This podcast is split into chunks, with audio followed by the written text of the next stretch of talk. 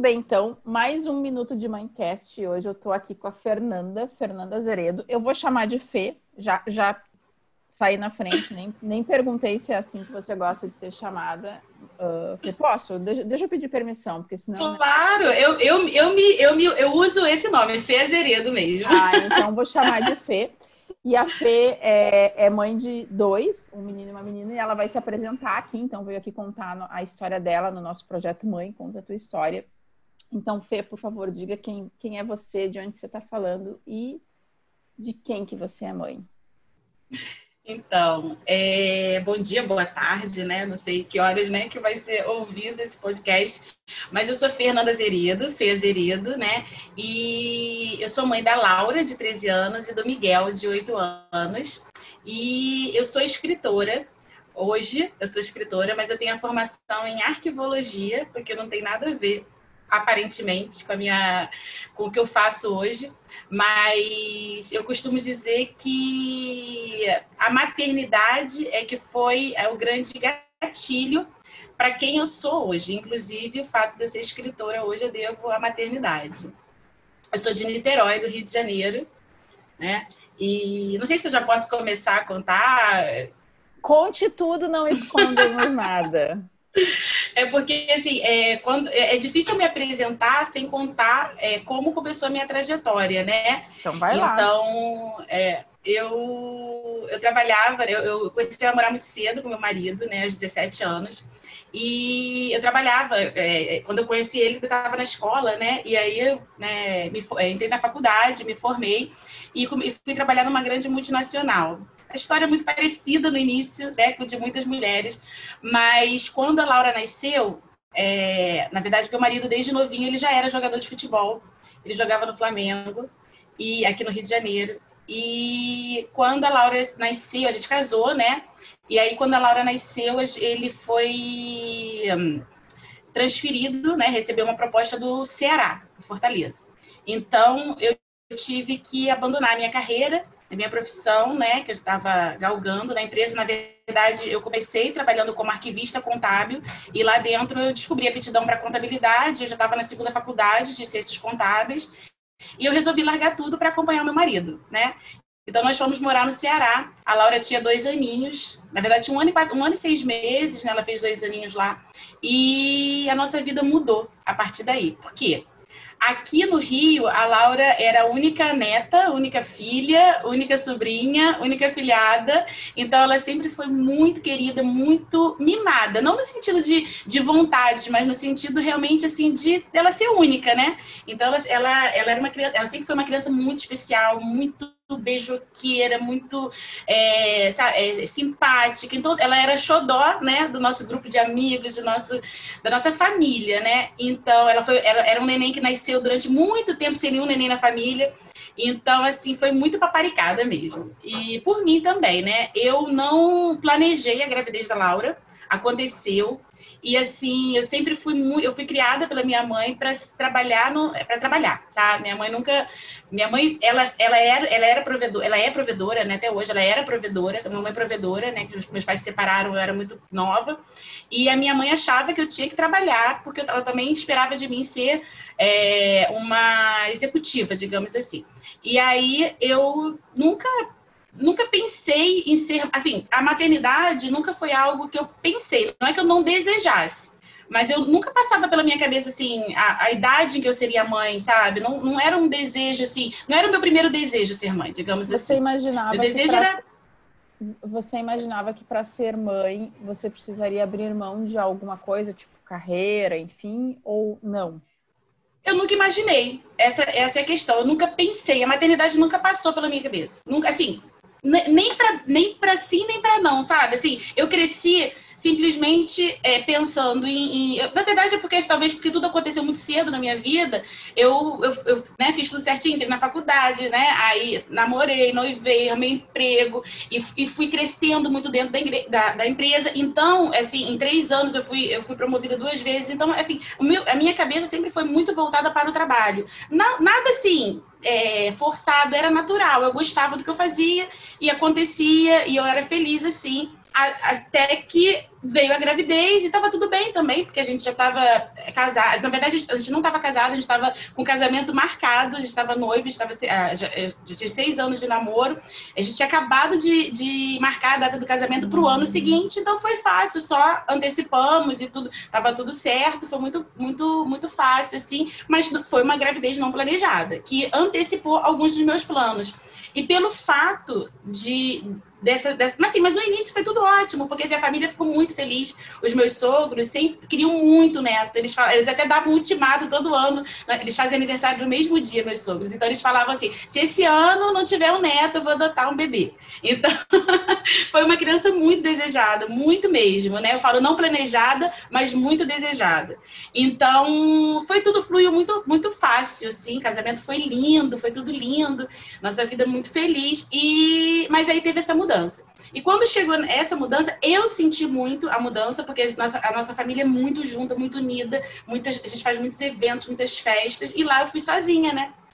E aí, eu, quando, quando a gente mudou, eu me senti muito mal, assim, muito deslocada, muito não pertencente. Primeiro porque eu nunca gostei da classificação de ser só esposa de jogador. Tem toda uma um preconceito em cima disso, Maria Chuteira, essas coisas que eu um nunca me encaixei, nem estereótipo. E eu nunca me encaixei nisso, então, assim, eu nunca me envolvi muito com esposas, nunca participei de. Antigamente não existia grupo, né? Tinha até grupo do Facebook, Orkut, né? Mas eu não, nunca participei. E lá eu me senti só, eu, eu costumo falar, entre aspas, só esposa, só mãe. Muito entre aspas mesmo. Mas na, naquela época, esse sentido, esse, ainda tinha um sentido ruim para mim, ser só mãe e só esposa. Né? Então, eu fui ressignificando isso ao longo da minha vida, porque... Talvez até em função das crenças que você recebeu é, da sua mãe, né? Exatamente. Né? Da, da, questão de, de ser autossustentável, de, de, ser, de ser algo além de ser mãe, enfim, esposa. Isso, exatamente.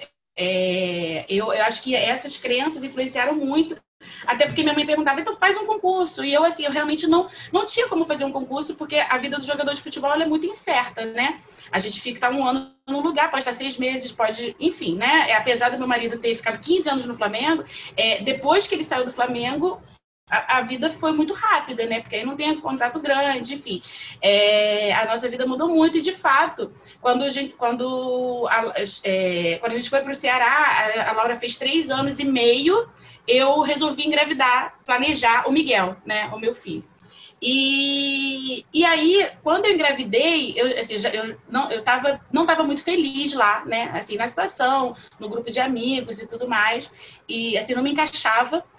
E depois eu até fiz algumas amizades, mas assim, não era.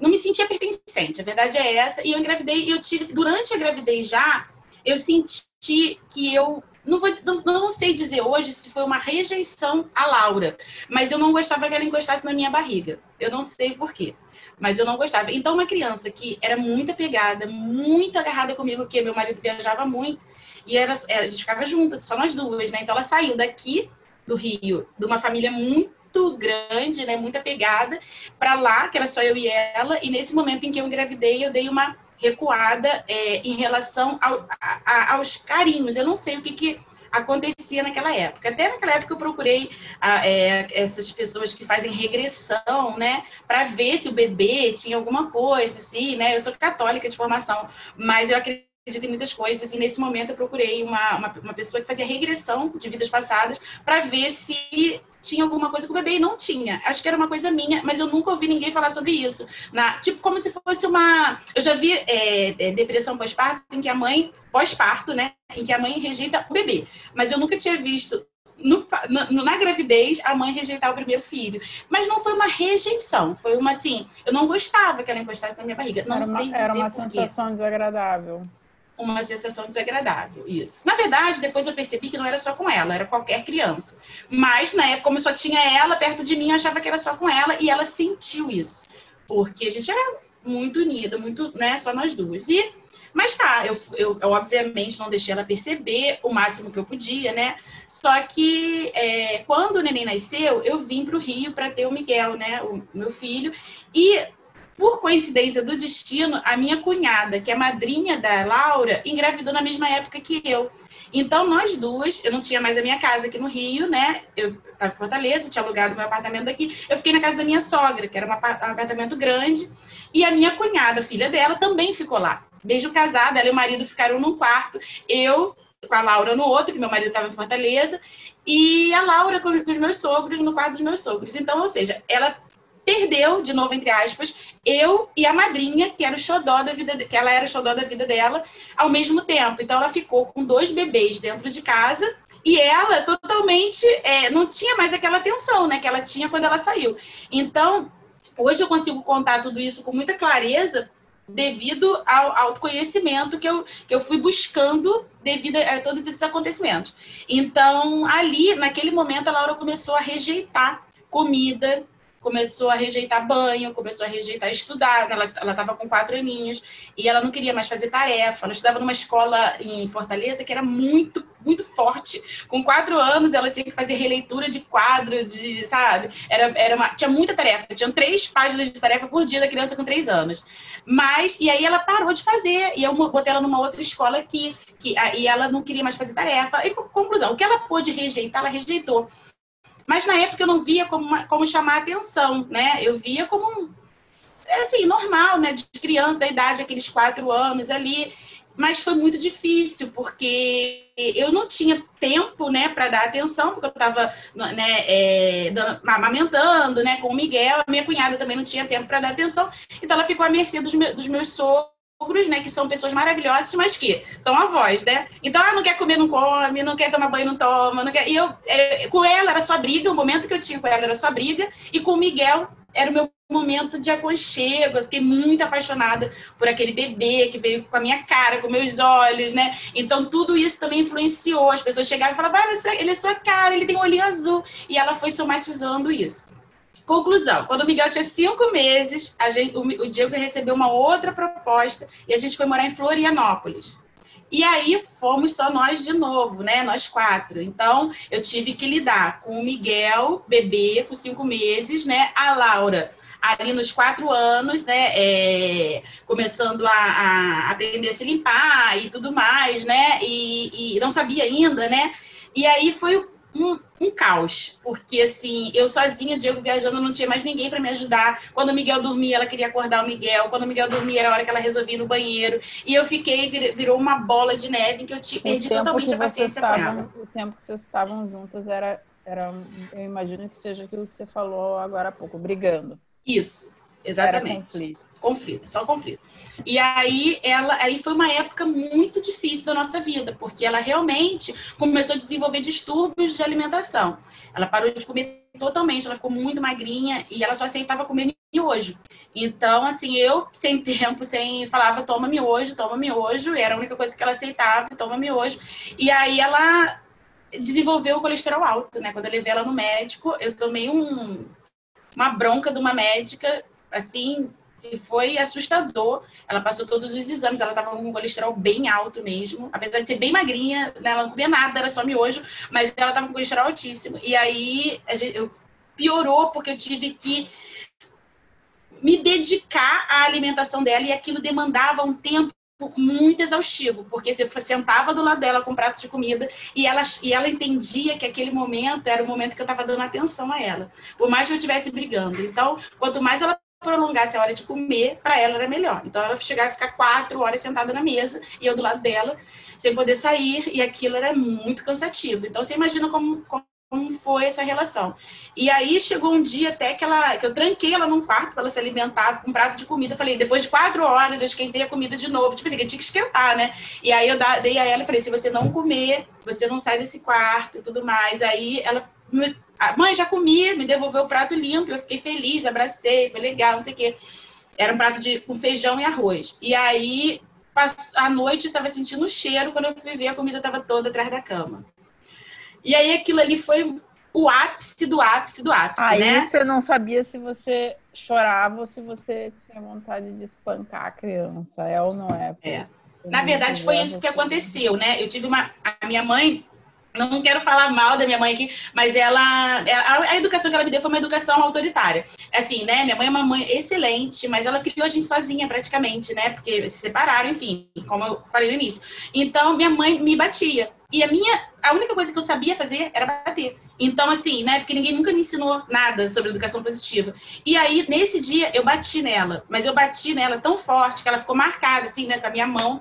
E aquilo me doeu muito, porque eu tava sozinha. E eu liguei pro meu marido e falei, eu vou me entregar pra polícia. Foi um tapa que ficou marcado, né? E eu falei, vou me entregar pra polícia, porque eu não aguento mais essa situação. Eu não quero bater nela, eu não quero mais. Mas, você sabe aquela coisa que você perde a cabeça. Nessa época, ela, tava, ela começou a apresentar dificuldade para dormir. E eu desenvolvi síndrome do pânico, porque eu, muito sozinha, de novo na cidade, né? E aí eu já até fiz amigos nessa cidade, mas assim, a gente está sempre muito sozinha, né? O marido viaja, o nome que você bota na escola é o seu nome, porque se você acontecer uma coisa com você, é, a pessoa só tem, só tem você para ligar. Não pode ligar para mais ninguém, não tem pai, não tem parente, não tem amigo, não tem ninguém que possa buscar os filhos na escola. Então eu comecei a desenvolver a síndrome do pânico de estar sozinha numa cidade e só, de, só eu, só eu, tudo eu. E aí eu. E ela não dormia à noite. Então, assim, eu deitava com ela na cama dela, fiz o quartinho deles bonitinho. Eu deitava na cama com ela. Quando aí, às vezes, duas horas da manhã, eu levantava e ia pro meu quarto. Quando eu abria o olho, assim, ela tava do meu lado, assim, com o olho arregalado. Aquilo me. Eu, eu, eu passava a noite inteira me assustando, me assustando, me assustando. Então, assim, eu tava trêmula, eu tava. Eu não tomava remédio, eu, eu não quis tomar remédio pra síndrome do pânico, até porque eu não sabia no início que era síndrome do pânico. Eu achava que eu tava com problema de coração, né? E porque era taquicardia, ansiedade, tudo isso, né? E aí eu ali eu procurei a psicóloga, né? Eu resolvi procurar uma psicóloga, porque até então eu tinha, fiz até um curso de reiki para poder aplicar nela, para ela se acalmar e tudo mais. Eu sempre buscando a espiritualidade, né? Mas ela não, apesar do reiki não ser espiritualidade, mas assim tem a ver com energias e tudo mais. E aí não adiantava. Nada nada adiantava. E aí eu fui procurar psicóloga, mas ainda no início, a psicóloga, para ela, não fez muito efeito. Por quê? Ela prometia mundos e fundos para psicóloga. Não, eu vou comer, claro, eu amo melancia, adoro fruta. E ela falava.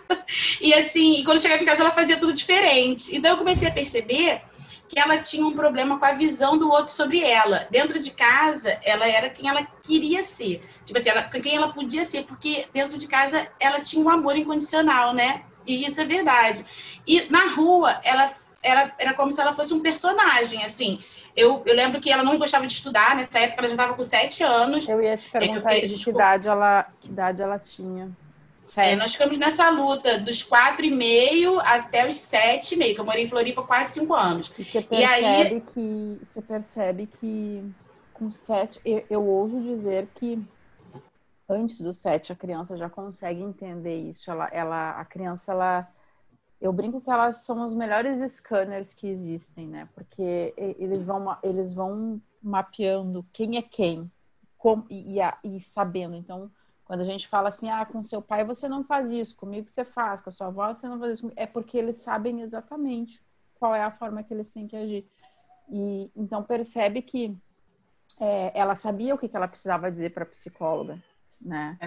E obviamente que isso faz parte do trabalho de um psicólogo, de, de ir entendendo se aquilo ali é uma máscara, e máscara aqui sem nenhum tipo de, de, de julgamento, mas né, na, na, concepção uhum. da palavra mesmo, uma máscara que, que a gente vai vestindo, e, e, ou não, ou se aquilo é a, é a essência em si da criança, porque pode começar a aparecer alguns transtornos a partir disso. E aos sete anos, até os sete anos é quando a gente está formando a nossa personalidade, a questão do caráter, né?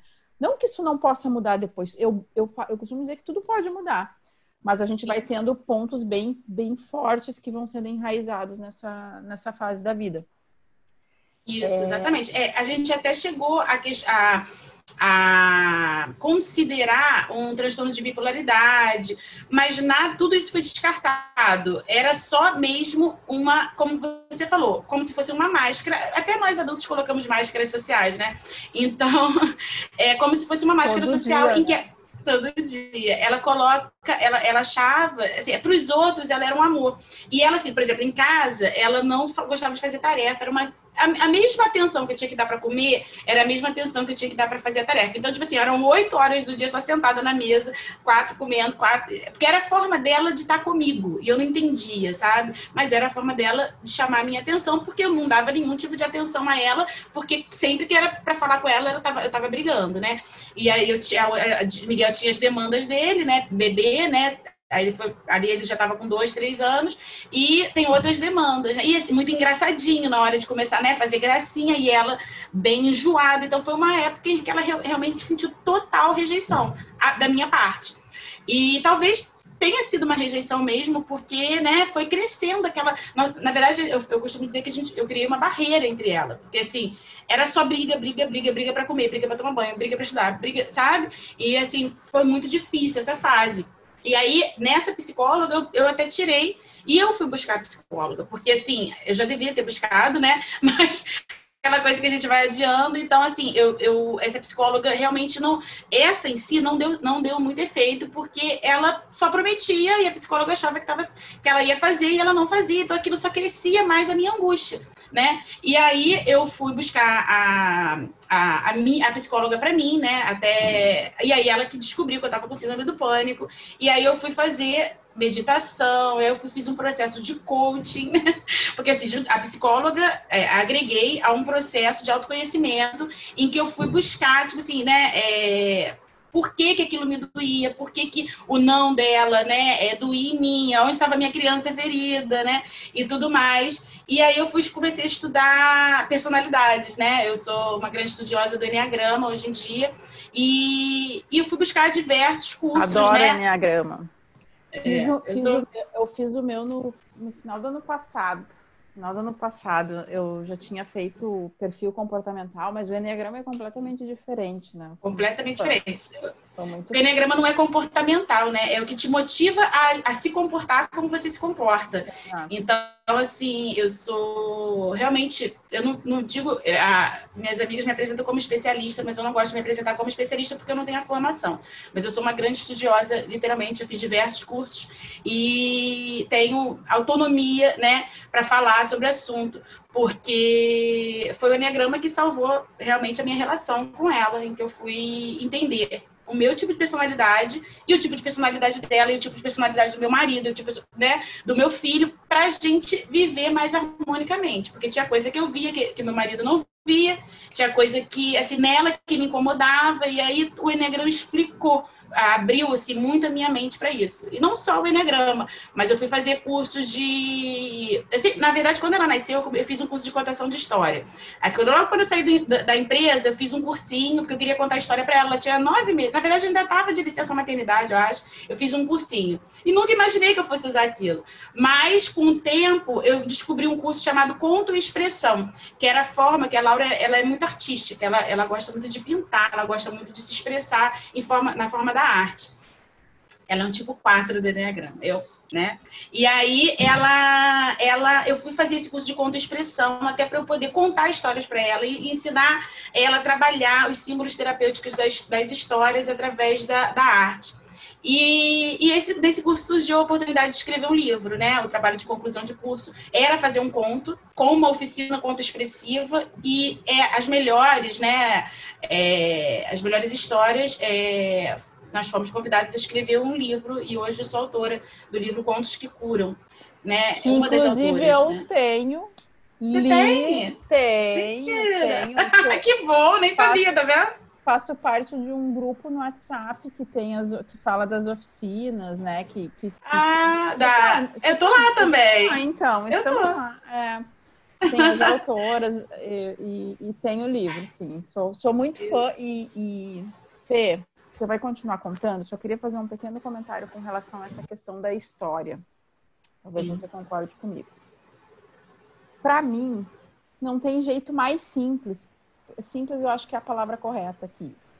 Para a gente atingir a mente e o coração de uma criança, porque percebe que quando a gente quer atingir uma mudança comportamental em alguém, a gente precisa atingir mente coração. Ouso dizer espírito também, mas vamos trabalhar aqui com mente e coração para ficar aqui mais na, na concretude, digamos assim.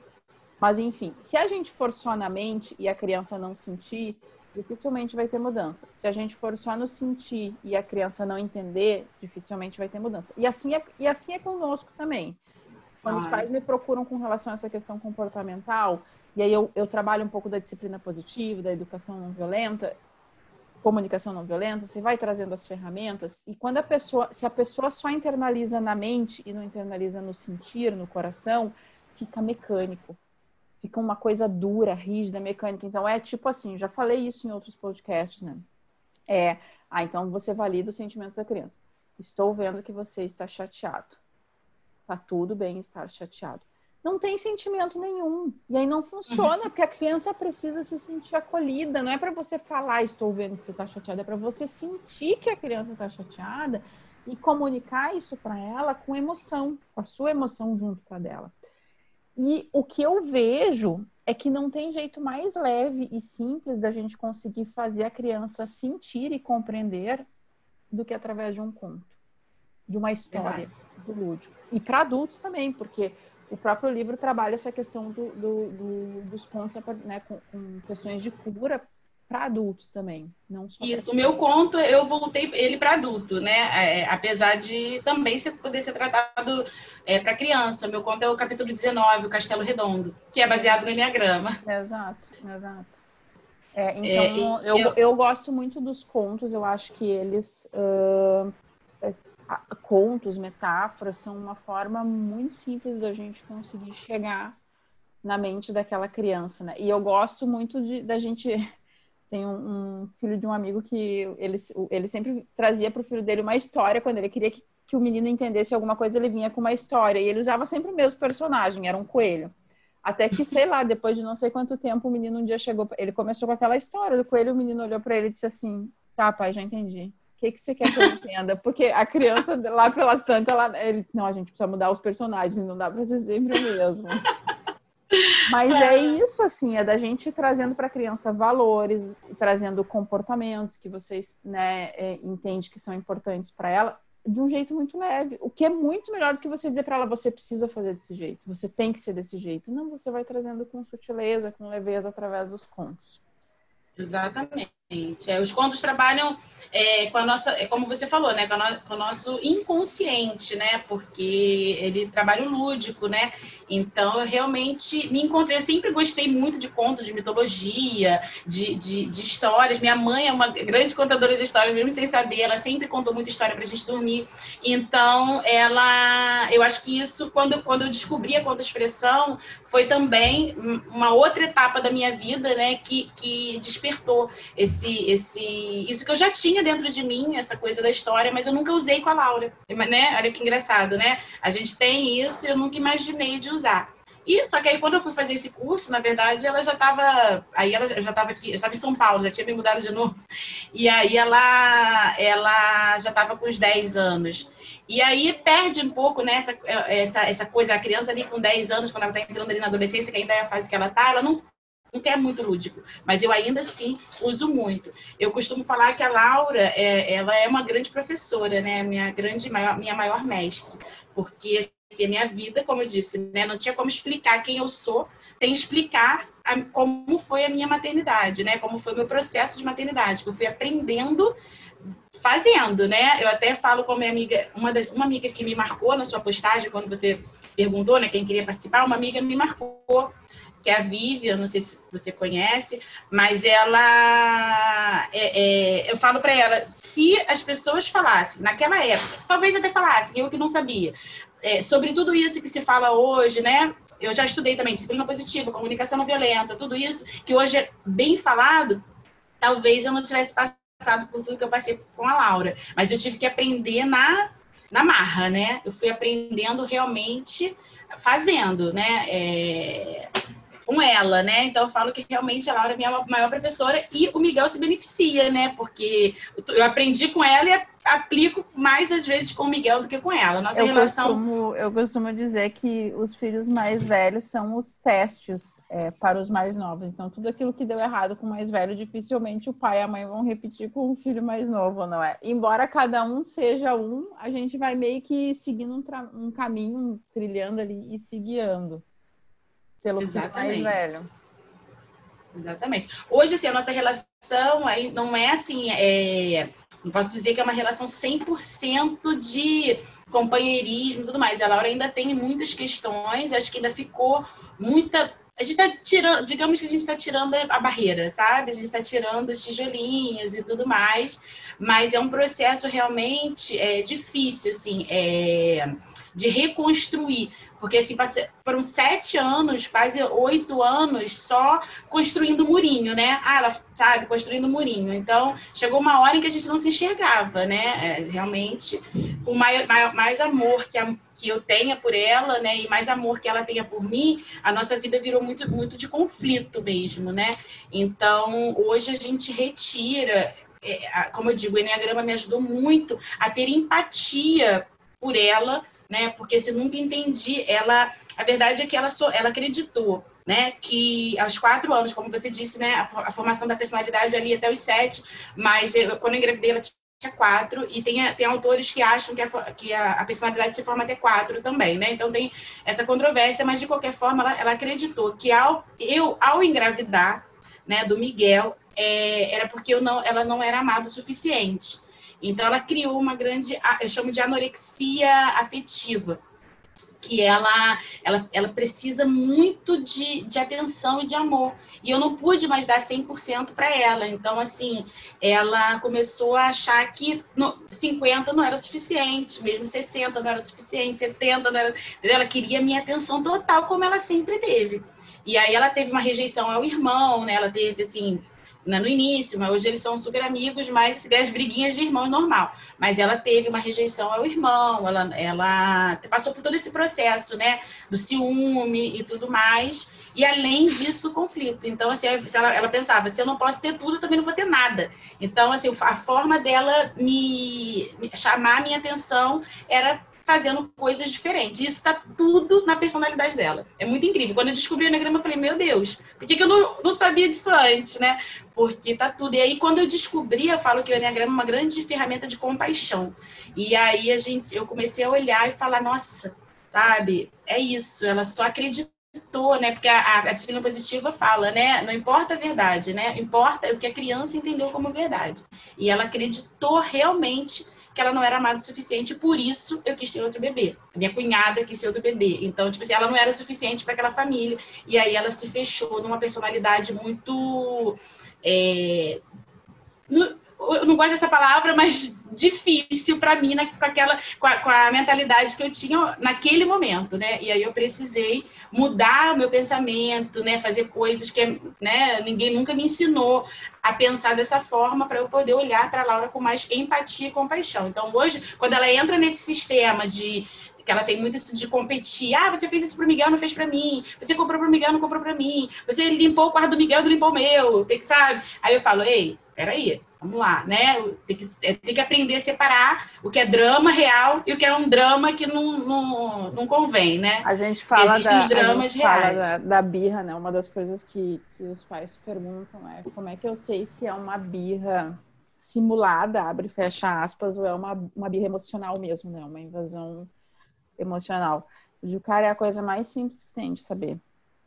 Porque a birra emocional, você percebe o descontrole tomar conta da criança. A criança não consegue voltar sozinha uhum. ao, ao, estado natural.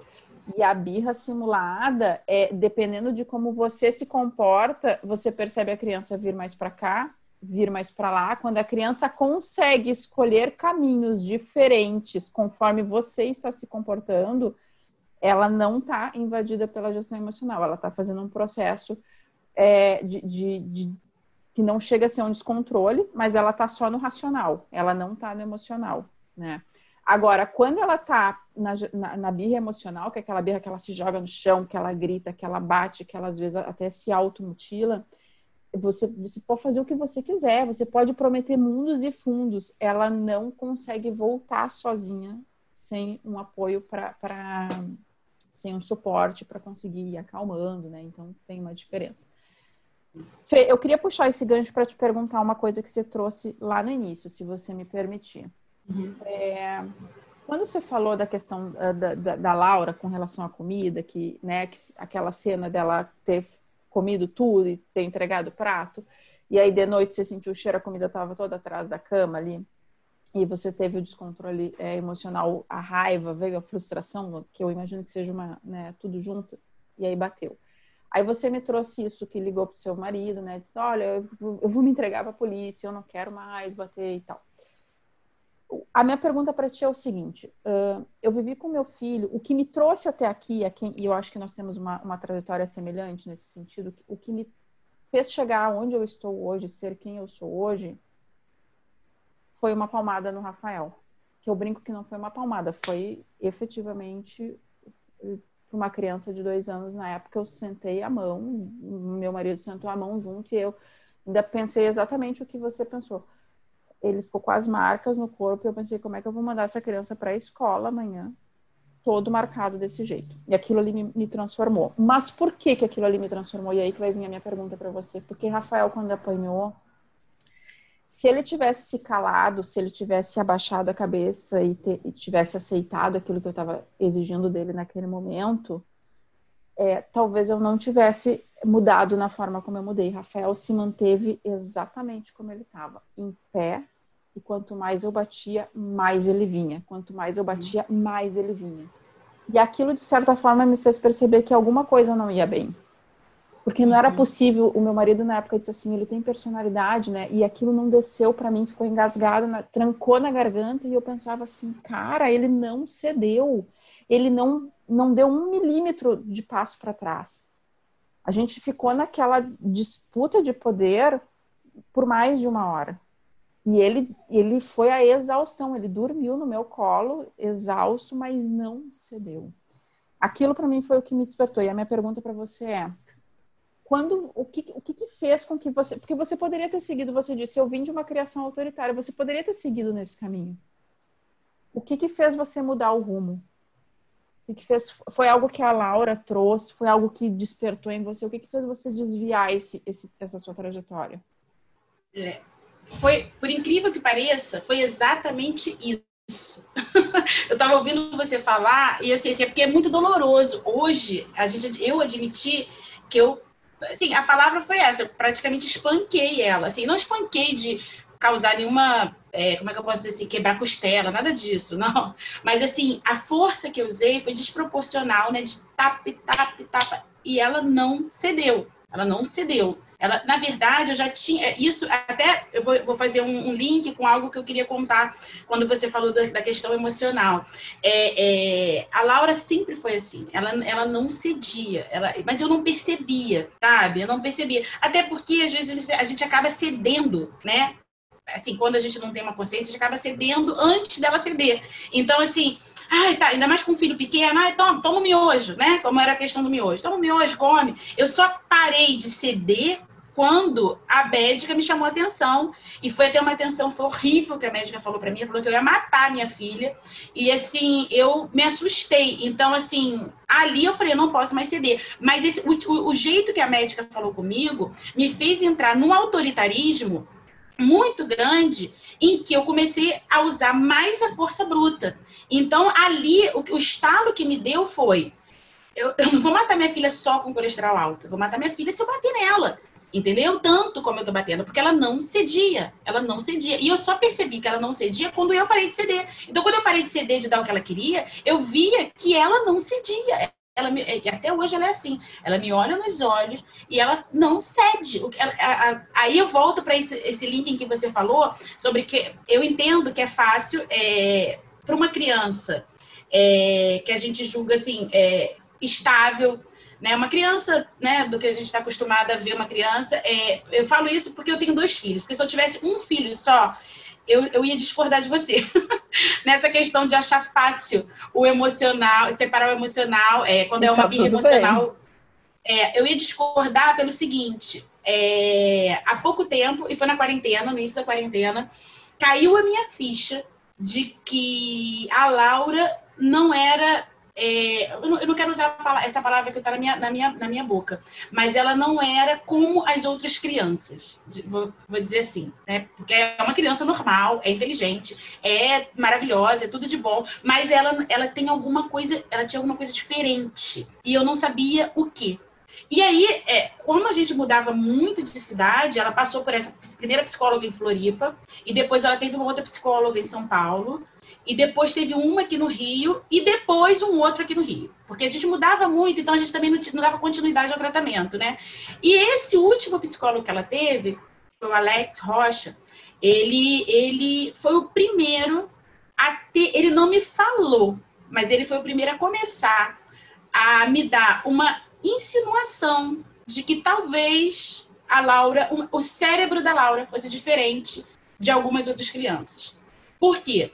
A Laura ela tem uma tendência, olha que engraçado, isso é uma coisa muito nova. Eu vou falar, eu vou até querer afirmar que eu não sou especialista, eu não sou psicóloga, eu, eu só estou falando do que eu é, aprendi com a Laura a partir dos meus estudos totalmente é, autodidatas, né, nesse caso. Exato da minha vivência. Então, a, eu fiz um, é, esse Alex, né, o psicólogo, ele começou a tratar da Laura, e no meio do caminho, a Laura estava nessa transição que a menina tem da puberdade, né? Ela ficou mocinha. ela veio a primeira menstruação, a menarca, e ela, ela ficou com os hormônios, eu acredito, muito alterados. E teve um episódio em que ela pediu para eu parar para. Olha que uma bobeira, ela pediu para eu parar para comprar um doce na padaria. E eu falei que não ia parar, porque eu tinha começado uma dieta. Eu falei, Laura, eu e você estamos acima do peso. Vamos é, fazer dieta com a mamãe. Comecei a dieta ontem. Na segunda-feira, no domingo, a gente tinha lanchado cachorro-quente. Eu falei, ontem nós lanchamos, nós jantamos cachorro-quente. Vamos começar hoje uma dieta. Aí eu tinha feito. Não era nem uma dieta, era uma, um programa que a primeira o primeiro dia, que eu gosto muito dessas coisas, assim, não gosto de desafios, mas esse eu gostei, porque o primeiro dia era assim. É, se alimente hoje melhor do que ontem. Aí a frase era essa. E aí eu falei, cara, a gente comeu cachorro quente ontem, vamos nos alimentar hoje melhor que ontem. E ela entrou num processo de tem que comprar o doce, tem que comprar o doce. Tem... Eu falei, não vou comprar, eu já tinha passado da padaria, eu não vou voltar. Você vai voltar, você vai voltar, você vai voltar agora. Eu falei, eu não vou voltar, eu não vou voltar. E eu entrei no elevador, e no elevador ela continuou falando, você vai voltar, eu quero doce. Eu falei, eu não vou voltar, eu não vou voltar. E aí ela me agrediu. A Laura me agrediu. Ela não lembra. Mas ela, ela estava nesse psicólogo e ela me pegou pelo braço e falou: Você vai voltar. Só que ela me pegou tão forte que meu braço ficou com uma mancha roxa. E eu segurava ela e falava: Laura, pelo amor de Deus, para com isso. Ela entrou em casa, eu lembro que foi a época perto do Natal. Eu tinha montado uma árvore branca, que ela disse que o sonho dela era uma árvore branca. Eu tinha comprado uma árvore branca. Ela, ela saiu chutando a minha árvore, que eu tinha acabado de montar. Ela entrou num sistema em que ela não voltava mais. Ela não voltava. Então, ela entrou nesse sistema que você falou, que não era uma birra se você parar para pensar, é um doce, só um doce, mas não era normal. Então, assim, ela me agrediu. A, a, menina que faz faxina aqui em casa, ela estava nesse dia, dia da, da, da, diária, e ela ficou, ela não, ela ficou eu e ela para segurar a Laura, e ela não voltava, ela não voltava. O doce e era só o gatilho, né, Fê? O doce era o gatilho. gatilho. E, foi numa época em que ela estava bem, ela estava fazendo psicólogo, ela estava bem, sabe? E aí ela me, me agrediu e eu mandei foto pro Alex. E aí no dia seguinte ela tinha terapia e o Alex me chamou e falou: Fernanda, ela não lembra. Ela não lembra que ela te agrediu, ela não lembra. E aí ele começou a questionar se ela tinha algum problema, porque ele falou que ele entrou no sistema, isso ele falando, tá? Que foi como se fosse uma epilepsia o cérebro dela entrou num, num, sistema epilético, né? E assim, não que ela tenha tido um ataque epilético, mas ela entrou como, como funciona o cérebro de um epilético, que ele tem a crise às vezes não lembra, né?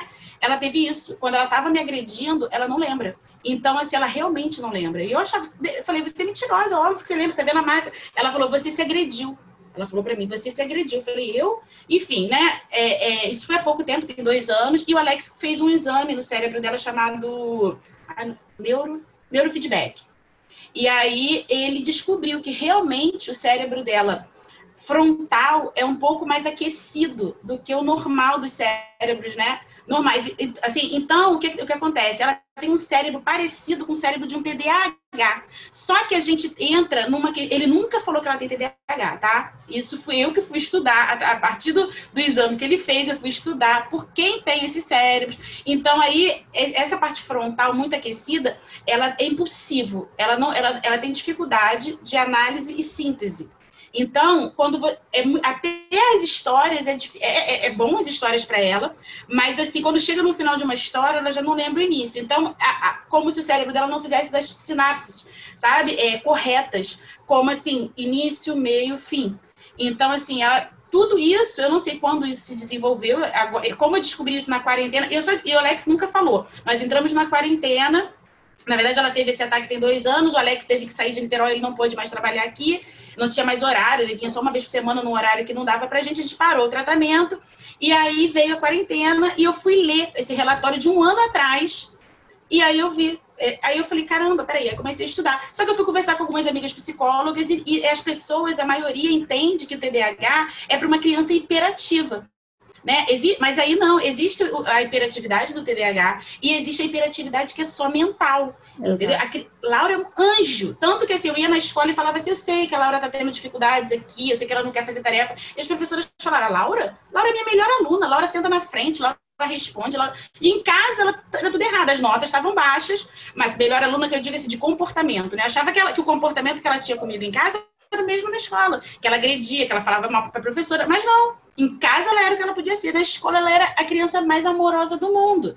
Então, assim, tudo isso o TDAH, o TDAH explica, né? A gente tinha é, achado que era um transtorno de bipolaridade ou aquele quando ela me agredia nessa época em que ela era, ela né, me agrediu, eu cheguei a cogitar aquele TOD, né? Transtorno Opositor, opositor desafiador. desafiador. É, eu cheguei a estudar o sozinha. É uma, o TOD é uma comorbidade do TDAH, né? E, e, o TDAH é isso que você traz, ele não necessariamente pode precisa carregar hiperatividade, porque está muito associado a achar que a pessoa tem que ser super acelerada. Ele pode ter simplesmente essa questão é, do, do foco, da concentração, de você não conseguir fazer as conexões necessárias e ainda a gente pode é, trazer uma questão é, que o Augusto Cury trouxe há uns anos atrás, que é a síndrome do pensamento acelerado, que também né, a criança processa, processa, processa, processa, processa e não consegue ter foco, mas o cérebro não descansa nunca. Descansa Ele está sempre trabalhando. Exatamente. Quando eu as, é, as psicólogas né, que eu conversei até da escola dela me mandam, ah, faz o teste para ver se ela é TDAH. Ela responde o teste, ela não é. Porque, assim, ela não tem, ah, você fica levantando e sentando. Não, ela é super calma, ela é uma criança amorosa, ela é calma, assim, a maioria das vezes ela tá. Só que quando ela entra nesse transtorno, é, até tem gente que fala que ela é TDA, que é transtorno é, de ansiedade, né? Sem a hiperatividade, mas é, quem eu li é que não existe isso. Todos são TDAH. Só que a hiperatividade de uns é para fora e outros é para dentro. Então ela tem dificuldade de dormir, né? Que ela já tinha lá na infância. E aí eu fui buscando, eu falei, gente, realmente, fui fazendo as conexões. Eu falei todas as características ela tem. Então, assim, ela, hoje ela não toma, ela não, na verdade, ela nunca tomou nenhum tipo de medicação. Ela começou a fazer o tratamento com esse neurofeedback, que eram é, bota uns eletrodos e, você, e ela, através da mente, ela vai fazendo os exercícios, foi melhorando um pouco, mas o que tem melhorado muito ela mesma, acho que é a maturidade, né? Que é a conversa e tudo mais. A gente, né, conversa muito. Porque assim, eu escolhi, assim, na verdade, pelo menos durante a quarentena, que eu descobri isso agora, foi o início da quarentena. Então, eu não, eu, eu não tô vendo necessidade ainda de entrar com uma medicação. Mas eu não sei, ainda vou avaliar isso com o neuro, né, para ver mais para frente, porque eu tenho medo de como isso pode se desencadear quando ela começar a namorar, né? Porque a gente sabe que pode vir uma hiperatividade, assim, né? Uma, uma impulsividade em alguns aspectos que eu tenho muito medo, que a gente ouve muitas histórias, né? de suicídio, enfim, eu tenho muito medo dessas coisas, porque quando ela entra no sistema, ela não consegue voltar mesmo, né? E quando a gente, se a gente que já, já foi adolescente, sabe como é que é sofrer por amor, eu tenho muito medo desse sofrimento que virá, é, isso é inevitável do ser humano, né? Então, eu penso muito nisso. Meu penso que talvez, né, hoje em dia, no mundo da internet, a gente não sabe o que pode acontecer, né, de uma foto, de não sei o quê. Então, assim, eu tenho medo dessa impulsividade gerar uma consequência maior para a vida dela. Então, eu quero estudar e eu quero ver a necessidade de entrar com uma medicação. Mas não sei se ela tem. Assim, no, momento ela está bem calma, mas ela também não está entrando em confronto, porque as aulas estão online, ela não está entrando em confronto com nada. O problema dela é quando ela se confronta com alguma situação que ela não consegue ultrapassar. E aí ela entra nesse sistema realmente de, sabe, de não volta, e aí e é você consegue identificar. Uh, é, se dizer assim, ela não volta, você consegue perceber que faz ela ir diminuindo, porque, ok, é, é um processo mais é, duradouro, mas algo faz ela, ela, em algum momento, faz com que ela vá retornando, né? Você consegue. A gente falou do gatilho, né? Sim. Algo, de, algo ativa nela aquele comportamento, talvez seja o não, né? O não talvez seja o gatilho de ativar, não posso ter, não, a dificuldade de, de transpor isso, e aí ativa. E eu, eu queria te perguntar, você consegue perceber já algo que faça ela. O, o gatilho que faz esse comportamento reduzir? Que então, faz com que ela consiga ir, ir voltando? O que, que é, faz é... ela ir diminuindo? Depende muito da situação, mas na maioria das vezes, assim, é, eu falo que até pelo tipo de personalidade dela, é como pisar em ovos, né? É, eu tenho que ir testando tem dia que funciona uma coisa, tem dia que funciona outra. Na maioria das vezes, eu valido o sentimento dela. Eu falo, Laura, eu sei que você está frustrada, angustiada, ou, né, tá ansiosa. A maioria das vezes é frustrada. Geralmente, quando ela tem essa coisa, ela tá frustrada porque alguma coisa, ela não conseguiu algo que ela queria. E aí, eu valido, falo, eu tô vendo, mas eu vou deixar você se acalmar sozinha. Porque a gente não tá conseguindo conversar. Porque se você falar, não pode fazer isso, para de bobeira. Se falar que é bobeira, aí entra num... Porque é, era o que eu fazia antigamente. Para de bobeira. Tá chorando por causa disso. Casa num doce, ou, né? Enfim, aí pronto, é, ela entra, aí ela, ela começa, aí entra no drama, né? É um drama em cima do drama. E aí, hoje em dia, eu realmente preciso falar para ela, ó, eu tô, eu tô te entendendo, mas eu vou te deixar sozinha. Se você precisar, eu tô aqui né? E aí, de vez em quando, eu dou uma olhadinha no quarto, porque, assim, tenho meus medos, não vou, não vou enganar, tenho muito medo, mas eu... Ela não, não, não fala sobre Mas ela se acalma sozinha melhor é. do que... Do ela se acalma sozinha, é. Ela, é, ela se acalma sozinha. Isso eu percebo que é uma característica de algumas crianças, né? Tem crianças que não se acalmam sozinhas. Uhum. E tem crianças que precisam estar sozinhas para se acalmarem. E às vezes eu falo para os pais, né, para as mães essencialmente, que são quem me procuram, a gente precisa treinar o nosso, o nosso olhar para isso. O que que faz o meu filho se acalmar? Porque às vezes a gente quer. Um exemplo, né? A, a, eu, eu costumo dizer que a ferramenta mais básica da disciplina positiva é o abraço, o toque, uhum. né? Com crianças muito pequenas. Você falar para uma criança, eu preciso de um abraço, ao invés de dizer para ela, me dá um abraço, você dizer eu preciso, aquilo aciona nela uma das necessidades mais vitais da criança, que é a necessidade de cooperação, de, de, né, de, de apoio, e ela vem.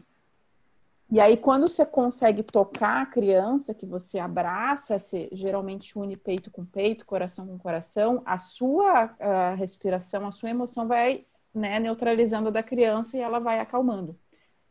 Mas tem crianças que não funcionam e eu já atendi mães que efetivamente a criança fica mais agitada, ela se debate mais, ela começa a agredir o pai, agredir a mãe, ela começa a se autoagredir. Então, o que, que a gente precisa perceber? Que aquela criança com o toque, ela não se acalma.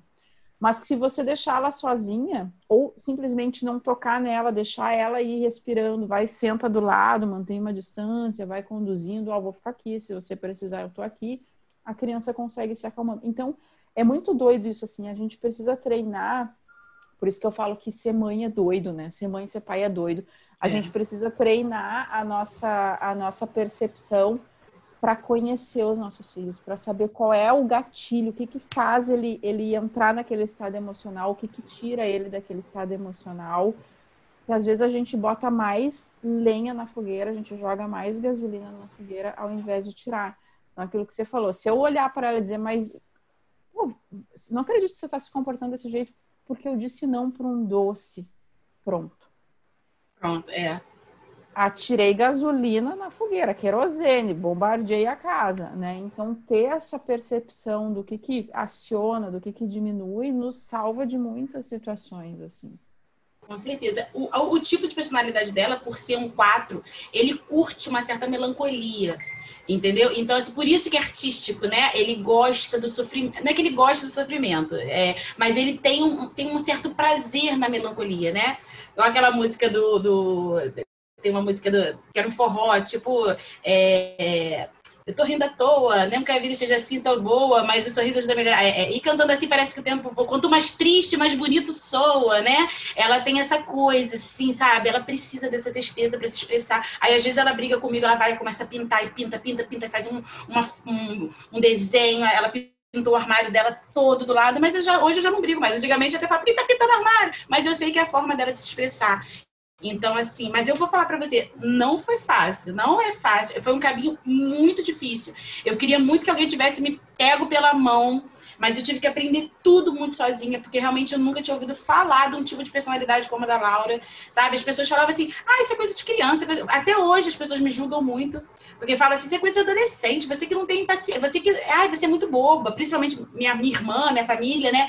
É, você é boba, você faz tudo, mas não é. é. Só Deus sabe, né, como é a luta diária para pisar em ovos e saber o que eu posso fazer, o que eu posso dar, o que eu posso. Não, peraí, isso aqui é um drama, mas está desnecessário e voltar atrás, porque assim, é muito é exaustivo. É o que eu, é o que eu falo, se eu não tivesse o Miguel, eu não eu acho, eu assim, eu ia ser um pouco traumatizada com a maternidade ou não, né? Mas eu ia achar que realmente o problema era comigo.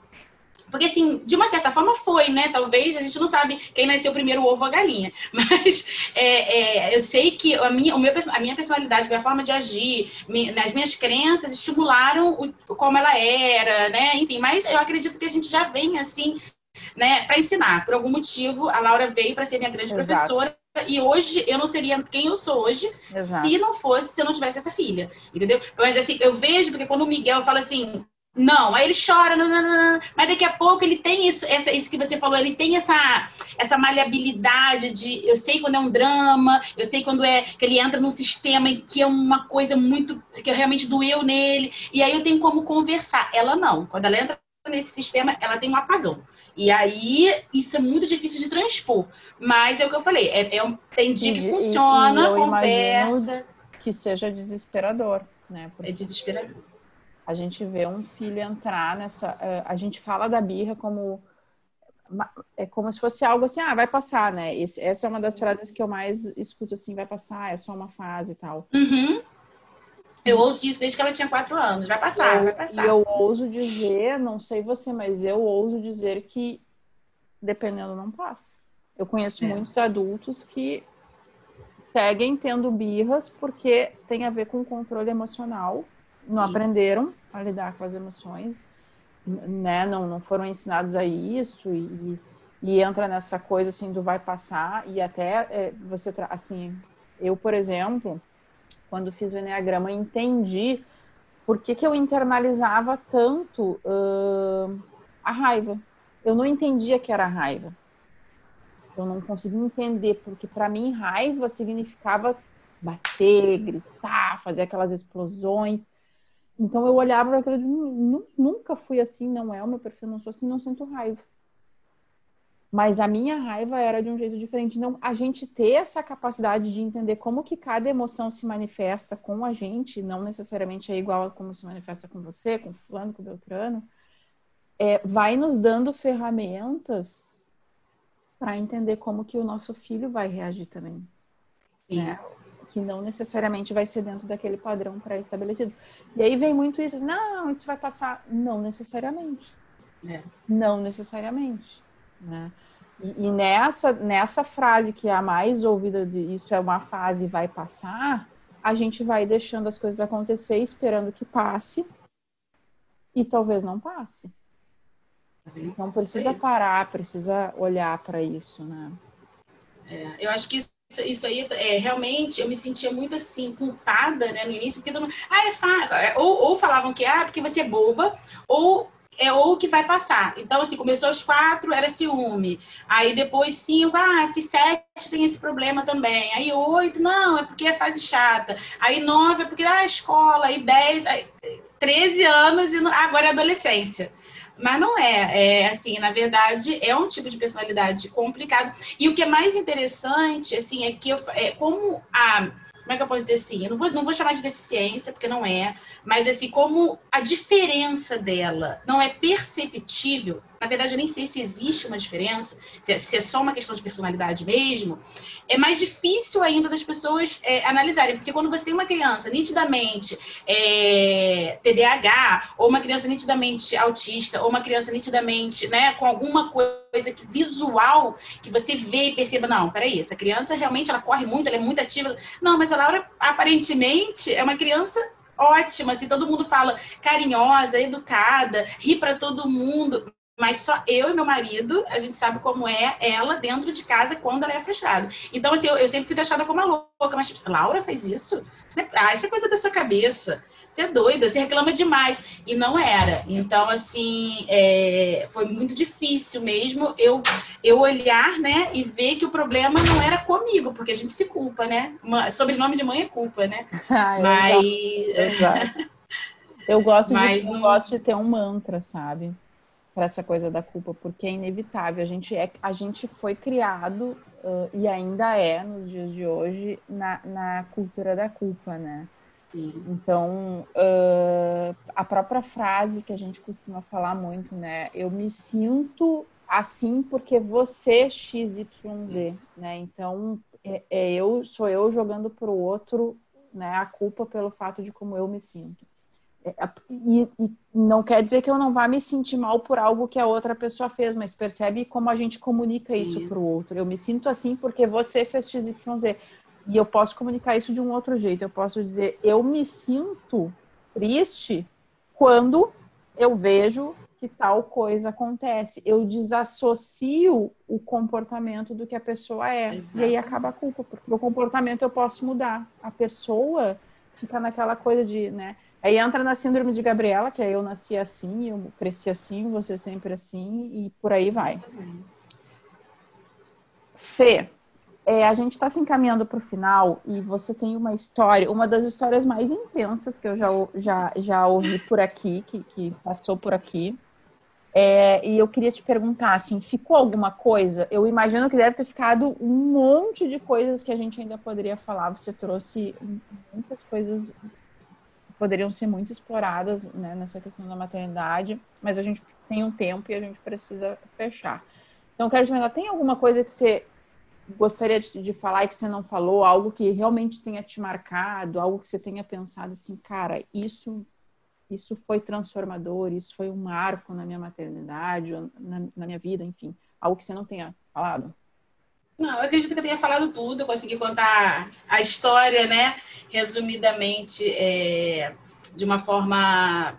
Consegui contar do início ao fim, mas, assim, eu, eu hoje, eu, assim, eu sinto falta de, de conhecer histórias parecidas com a minha. Até quando eu vi, eu falei, gente, eu vou falar a minha história. Porque se pode existir mães que tenham problemas como os meus e que se culpem né, por achar que a culpa é, é só, não, não, vou dizer delas, nem só delas, né, mas que seja uma culpa que elas estejam internalizando e sofrendo. Porque, assim, de repente, é, é, pode ser um caso como o da minha filha, que não tem nada demais, é, não é nada difícil, não é, não, é, não é uma doença, não é nada disso, mas é só um tipo é, de, de, de, personalidade e de né, impulsividade essa coisa do cérebro, né? E, e, e, que é tão fácil, assim, não é fácil, de, não vou dizer que foi fácil, mas a partir do momento em que você descobre, né, você começa a criar uma empatia. Eu costumo dizer que a gente não luta contra um inimigo desconhecido. Se você não sabe o que o, o que está acontecendo, você vai sabe? Só se ou você vai se internalizar e morrer por dentro, como eu fiquei com síndrome do pânico, né?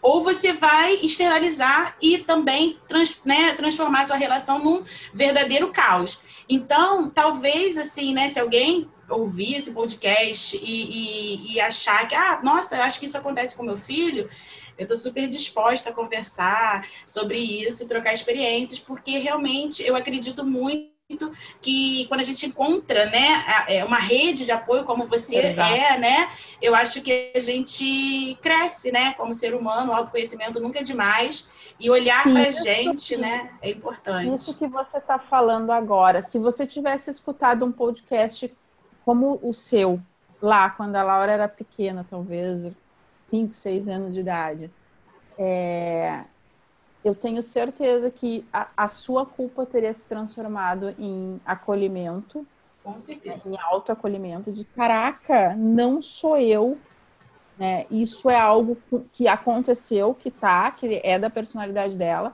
e ok, tirar a culpa não significa tirar a responsabilidade, são processos completamente Exatamente. diferentes, distintos, né? Então, quando eu tiro a culpa, eu entendo que se eu me torno responsável por, por olhar para aquilo ali, por cuidar daquilo ali, Responsabilidade significa ação, processo de mudança. Culpa, para mim, significa estagnação. Eu fico parada e fico ali e não saio dali, né? E fico entrando no, no vou indo, vou indo, vou indo. Eu digo, vou cavando a cova, né? E a responsabilidade me faz entrar em ação. Então, se você tivesse ouvido um podcast é, como o seu, com a sua história, eu tenho certeza que você teria pensado isso, assim, cara, não tô sozinha. Com né? certeza e ter escutado isso que você falou, olha, eu tô aqui, se alguém quiser bater um papo comigo, é só me procurar lá, eu tô disponível nas redes sociais, enfim. É, me chama que a gente bate um papo. Isso, essa rede de apoio que eu, eu costumo falar que a gente deveria ter um curso não de como dar banho na criança, não como botar para dormir, a gente deveria ter um curso de como se acolher, como encontrar pessoas para formar esse processo de, de acolhimento materno, porque pensa que toda a sua história, ela vem num processo onde você se sentiu muito sozinha. Você foi indo para lugares que foi se afastando da família por necessidade, né, por questão de, de, de, de trabalho, de carreira, e isso foi gerando solidão. E aí as pessoas que estavam próximas, mesmo aquelas é, que, que, tinham mais amor, traziam toda a questão do julgamento. Então, quando a gente tem essa rede, porque quando eu falo de rede de apoio, o que eu quero dizer é pessoas que estão ali para você, por você, com você. Não para julgar, não para apontar, para dizer que você está fazendo certo, que você está fazendo errado, mas para dizer, cara, tá difícil, né? O que, você precisa de mim? O que, eu posso fazer para te ajudar? E aí vem da gente também internalizar isso, porque muitas vezes as pessoas nos perguntam o que, que você precisa, e a gente, nesse processo de achar que se falar que precisa vai ser menos, vai valer menos, vai ser uma pessoa menor, a gente diz, não, tá tudo bem. Então, essa expressão para mim tá tudo bem, você sabe que isso para mim é um treino, Fê. O tudo bem é um treino. Se você me conhecesse há um ano atrás, se me perguntasse, Gabriela, tá tudo bem, e eu não tivesse bem, eu ia dizer, não, tá tudo bem. Hoje, se você me pergunta, tá tudo bem, eu não tô bem, eu digo, não, não tá bem. Por mais que eu não te conheça. Não tá bem, porque, entende? A gente precisa começar a treinar a nossa Falar, autenticidade, é. a nossa autenticidade. Quando a gente fala de comunicação não violenta, muitas, muitas mães acham que comunicação não violenta é não xingar a criança, é não gritar, é não falar palavrão, é não tem a ver com isso, tem, tem a ver com você ser autêntico, com você olhar para o seu filho e dizer, cara, não tô bem. Tô Expressar de, suas necessidades, tô né? a ponto de explodir. Nós precisamos chegar num um acordo aqui, porque senão vai dar ruim. Eu falo, vai dar ruim, o troço vai, vai fedendo, vamos ter que é isso, é a gente conseguir ser autêntico. E olha como a gente vai, né? Tá tudo bem? Não, tá tudo bem. Não tá bem. Então, essa rede de apoio é da gente conseguir ter um, um espaço seguro onde eu não me sinta julgada a ponto de poder olhar para te dizer não tô bem. E você me dizer, tá tudo certo. Tem dias que você não vai estar tá bem, tem dias que você vai estar tá melhor. O que, que a gente pode fazer para melhorar nesse sentido? Exatamente muito proveitoso esse papo, muito mesmo. Já agradeço Nossa. muito. Agradeço pela sua iniciativa, porque eu não conhecia o seu trabalho, na verdade, né? E me marcaram. E eu falei, ah, eu vou, porque eu gosto de falar desse assunto.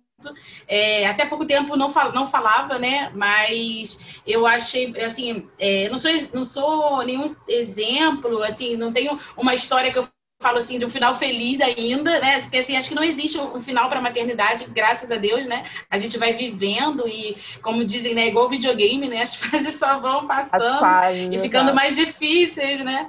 Mas é, eu eu confesso assim que eu cresci muito com a maternidade. A maternidade veio para me ensinar, como eu digo, né, a, a ser quem eu sou, a mostrar quem eu sou de fato, né?